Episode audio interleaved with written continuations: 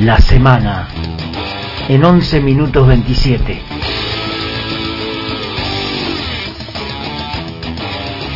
La segunda semana de agosto llegó con la humedad de un fin de semana lluvioso, olor a tierra mojada, botas, paraguas y charcos. Fue una lluvia distinta que entró sin anunciarse, sin estridencias, ni truenos, ni rayos, nada. Simplemente se largó a llover como hace tiempo no llovía, ni las bombas de los chacareros estaban ahí para evitarlo. Y fue como una bendición si pensamos en la sequía ocasionada por el cambio climático, el fracking y otros males de la fucking civilización del mundo moderno que nos contiene y a la vez nos va matando de a poco con sus venenos endémicos pero lo cierto es que llovió persistentemente. Durante todo el fin de semana cayeron 25 milímetros sobre la ciudad y eso es muy bueno ante los vaticinios apocalípticos de los científicos y los meteorólogos que siempre saben lo que va a pasar, pero casi nunca saben cómo evitarlo. Otra cosa que nadie sabe nunca cómo evitar son los aumentos, a los que esta semana se sumaron el del estacionamiento medido del centro y el de la tarifa de taxis. Y la semana que viene se sumará también el de los bondis, o sea, el transporte urbano tan necesario e inevitable para la gente de a pie. El valor de la media hora de aparcamiento será de 25 mangos, la bajada de bandera diurna estará en 175,50 y la nocturna en 201,80. Y como si eso fuera poco, desde este domingo que viene, el viaje en Bondi andará entre los 85 y los 110, según las secciones. Frente a este panorama, algunos vuelven a la bicicleta, le ponen garra al reglamento de las bicisendas y como dice Jaime Ross, al taxi lo dejan solo para el fin de semana.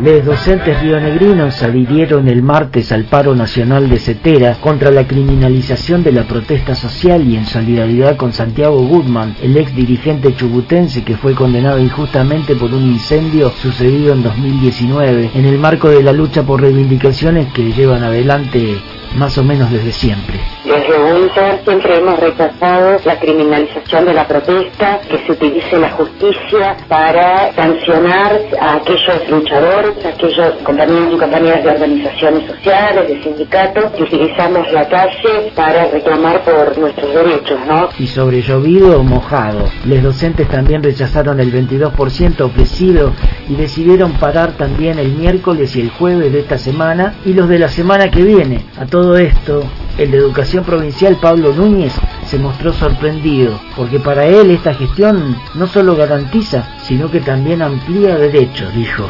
La modalidad de paro fue votada por mayoría, 48 horas para esta semana y otras 48 horas la semana que viene, también miércoles y jueves, con distintas actividades. Esta semana movilizaciones regionales y la semana que viene vamos a estar confluyendo las 18 seccionales en una movilización provincial en la localidad de Vierno. Siguiendo en esta misma línea, como el gobierno provincial no sabe ni contesta, el Frente Piquetero Provincial tampoco se quedó atrás con las protestas y entonces cortaron los puentes carreteros y amenazaron con tiempo indeterminado si siguen sin respuesta. Marina Sánchez, ¿por qué se moviliza hoy el Frente Piquetero Provincial? Bueno, estamos en el marco de una jornada de lucha tanto nacional como provincial. Venimos, digamos, con reclamos muy parecidos en relación a lo provincial. Venimos con el pedido concreto de, trabajo genuino y obra pública y a nivel provincial venimos con un plan de lucha del inicio de año, también con exigencias de, de la misma índole, por, bueno, por trabajo, por asistencia a los merenderos, comedores,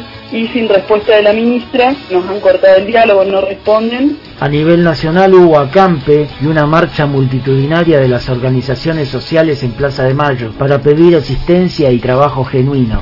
Antes de irse entregaron el consabido petitorio con todas sus demandas para ver si alguien los escucha alguna vez porque está bien que el ministro recién asumió y que apenas acaba de convocar a su equipo de confianza, pero lo cierto es que entre los anuncios que Supermasa viene haciendo desde que asumió no hay ni uno solo que esté dirigido a los que menos tienen y eso que era la premisa suprema del frente de todos, pero hasta ahora nada. Ni siquiera un guiño que permita el destello de una mínima luz de esperanza o un principio de expectativa o ni que sea una utopía chiquita de bolsillo que permita renovar un cacho la confianza en el modelo que votó la mayoría. Le voy a sumar al debate a Juan Grabois no hay forma de que haya estabilidad política y económica si no hay estabilidad social y no hay forma de que haya estabilidad social con estos niveles crecientes de pobreza y la falta de reacción con medidas sociales por parte del gobierno. Con este argumento bien estilo Margaret Thatcher que decía no hay otro camino.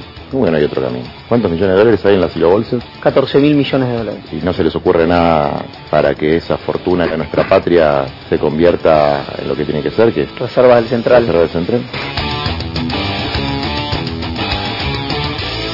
Che, disculpen la mala onda, pero hay que decir también que ayer el INDEC dio a conocer el índice inflacionario de julio y está en 7,4, tal como venían estimando los analistas de la plaza financiera a través de un relevamiento de mercado que había hecho el Banco Central. El otro índice es el de movilidad jubilatoria, anunciado por Super Tomás y la Ferra Berta, junto con el bono para jubilados que había adelantado el mismo día que tuvo los poderes. De este modo, las jubilaciones, pensiones y asignaciones subirán un 15,53% a partir de septiembre. Aparte de eso, nuestro superhéroe del momento se las ingeniará para devolverle a todos la confianza en el país, reducir la inflación y frenar la corrida cambiaria. Pero, ¿cómo podrá hacer todo eso? Pues tomando medidas, mis amigos, tomando más y más medidas. Sergio, ¿qué tomas? Medidas.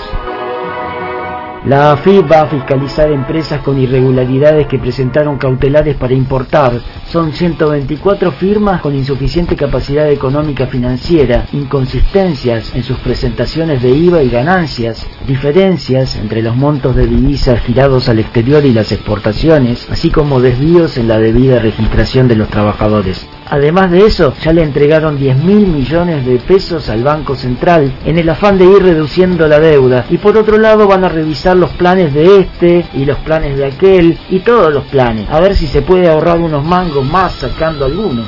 Por todas partes se busca el mango en este país, pero el mango, el mango no está. Donde hay un mango, viejo Gómez, los han limpiado con piedra pomes. El ministro de Medio Ambiente, Juan Cabandier, le pidió la renuncia a Lautaro Rachú y a todo el directorio de la Administración de Parques Nacionales por haber declarado sitio sagrado mapuche al volcán Lanín. El gobernador de Neuquén, Omar Gutiérrez, dijo que esa fue una decisión tomada de manera unilateral e inconsulta, y Raúl Gaitán, que es fiscal de Estado neuquino, consideró incompetente al organismo porque pasó por sobre las autoridades nacionales. Lo cierto es que tanto el Lanín como el bosque Pehuen los ríos, los lagos y el territorio, todo, ya son sitios sagrados desde el principio de los tiempos y no necesitan que alguien lo tenga que andar declarando. En realidad es el Estado el que debería pedir permiso para disponer de alguna otra cosa. Pero, viste cómo es la cultura occidental, se las recree.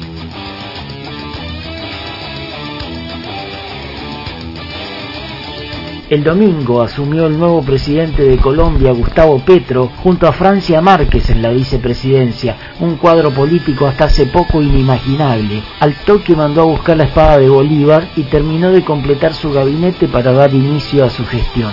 Petro dijo que buscará marcar un cambio rotundo de época, impulsando la pacificación de una nación castigada por casi 60 años de violencia, pavada de desafío que tiene la nueva izquierda colombiana que Petro llegue a lograr eso es más o menos como que el superministro argentino logre equilibrar la tan castigada economía nuestra. Pero bueno, así de ambiciosos son los desafíos de la patria grande. Vamos, Colombia.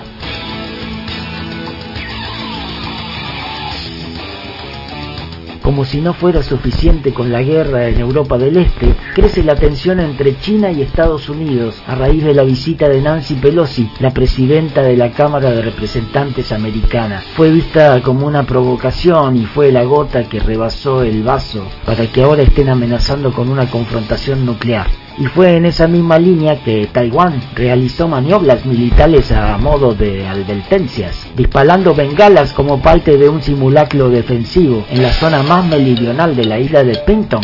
En fin, todo sería muy distinto si los chinos y los yanquis se dieran cuenta de una vez por todas que en materia geopolítica, como en todas las materias, Lo que está faltando es amor.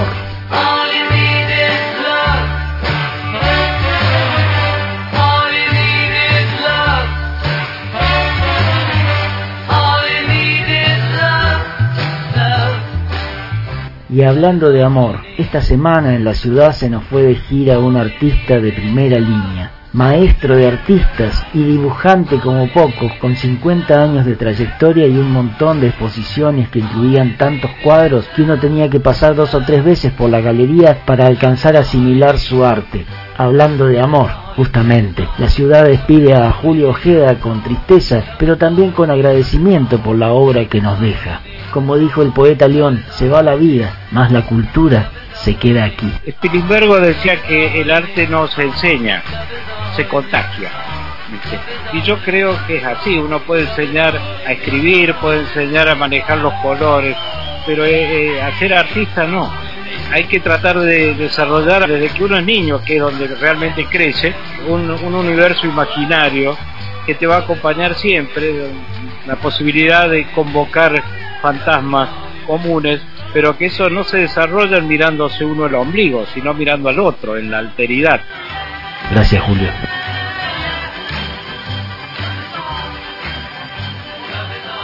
Isla de Radio